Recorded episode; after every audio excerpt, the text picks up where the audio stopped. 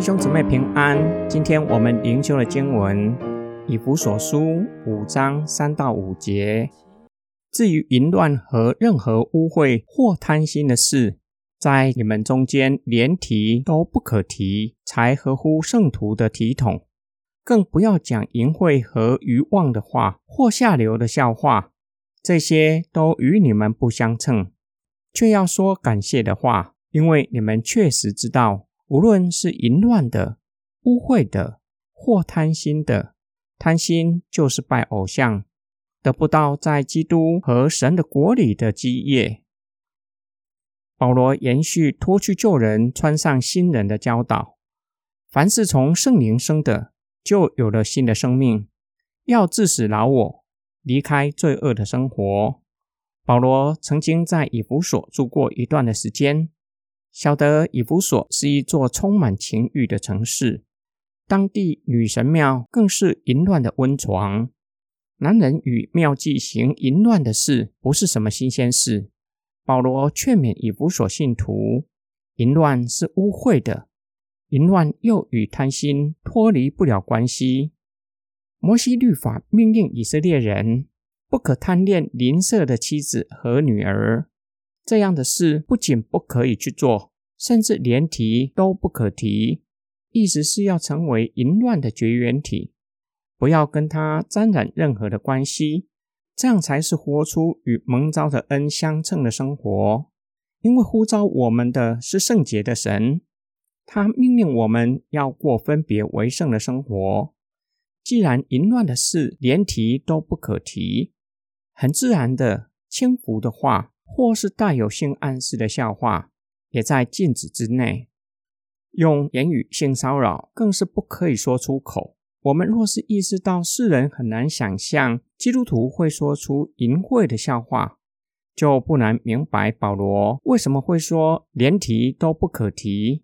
因为连世人都知道这样的话与基督徒的身份不相称，更何况我们已经有了圣灵作为印记。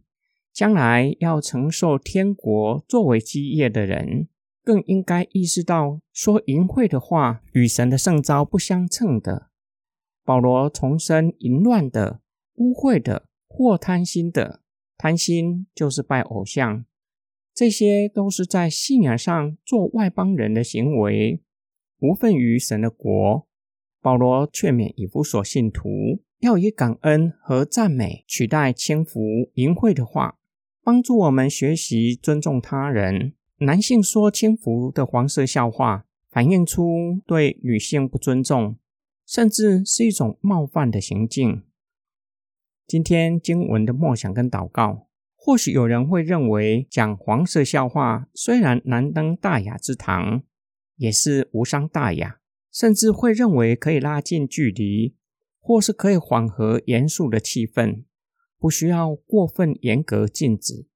现代年轻人喜欢看好莱坞电影，不知不觉中学习影片人物时常惯用的词语。无论遇到好的或是不好的事情，习惯说 “Oh my God”，或是随意说出耶稣的名字。或许有人会认为有这么严重吗？我们若是深思，不经意说出口的话。很有可能反映出内在的思维和价值。我们若是时常在未加思索之下任意说出神的名字，反映出我们没有对神存敬畏的心。犹太人不敢任意的说出神的名讳，反映出他们对上帝的敬畏，不敢妄称神的名。我们若是从这样的角度反思保罗的劝勉，一位说话轻浮的人，时常说淫秽的话。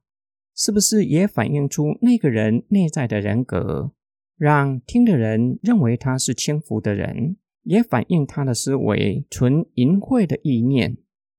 圣经教导我们，神的救赎是从人的内在开始，在潜移默化之下，由内而外改变我们，达到全人被更新的地步。我们若是明白基督已经以他的宝血洗净我们。就要依靠神，在地上过分别为圣的生活，因此行事为人、说话也应该与世人有所分别才是。我们一起来祷告：爱我们的天父上帝，求你赦免我们的罪。